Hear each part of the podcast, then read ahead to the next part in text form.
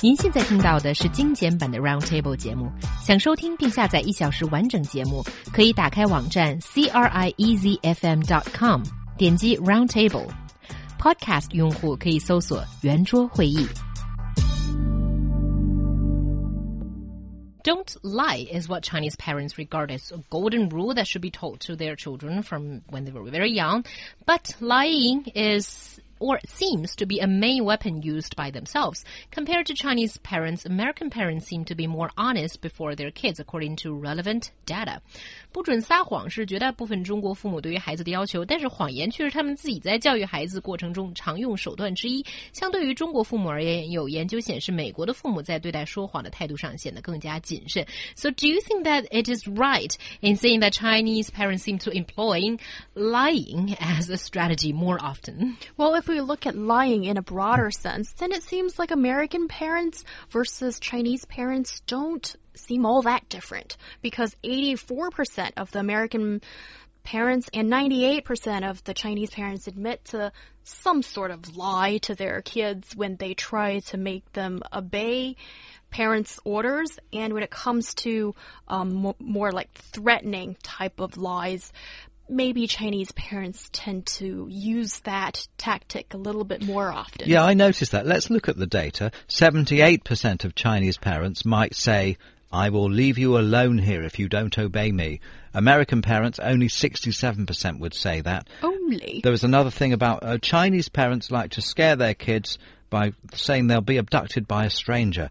67% of Chinese parents said they did that only 17% of American parents. I think what we have here is very interesting. Mm-hmm. We have the the difference between the uh, Chinese society and American society in an understanding of psychology. And, you know, it's extremely damaging to tell a child that they'll be abducted by somebody or they'll be abandoned. This can have long term repercussions on the child's mental state. And I think that psychology is not as popular, it's not as ingrained in the culture here in China as it has been in the West for over a hundred mm. years.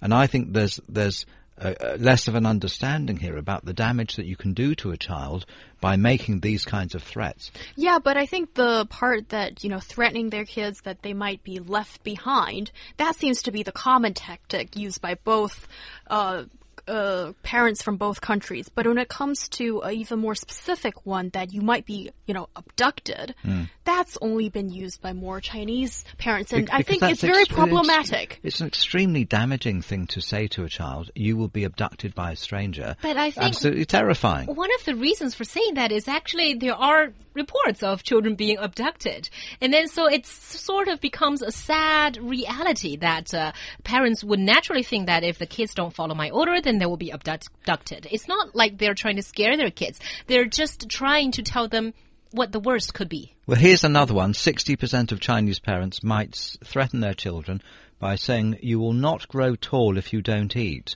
Aww. 60% of Chinese, only 10% of American parents would say that. Well, here, can I just say one thing? What Xiaohua said earlier doesn't... That's a terrifying thing to say to a child. Um, the, eat or abduct? No, uh, well, abduction. Okay, abduction doesn't seem to be too much of a lie. It sounds like these parents are trying to get their yeah, children alert to the worst case scenario. And when it comes to if you don't eat and then you won't grow tall, that is that a lie? I, I, think I find it very blurry the line well, between yeah. a lie and reality. I'm surprised that you ha have said that because you know it's just simply not true you know, it, well, I suppose if they don't eat, they'll die, won't they? So then well, maybe the so parents. Technically, have... it's technically you're right. yeah. I have to agree with you. I'm afraid. Let's be realistic here. maybe the parents are just not not studying their science well enough when they were in school, so they did not realize that it was not true. But I think it's actually a, a, an interesting cultural difference here involved in, in terms of eating and not eating, because I think American parents or parents in the West they wouldn't care that much whether their children eat or whether they eat enough. But Chinese parents, especially grandparents, seem to care so much about how much they eat. You know, are they mm. eating enough meat? Are they eating enough vegetables? Yeah. And will they grow up healthy or not? It's a sign of overall overdoting on that. I just think it would be better to give a positive message instead of threatening them with leaving them behind.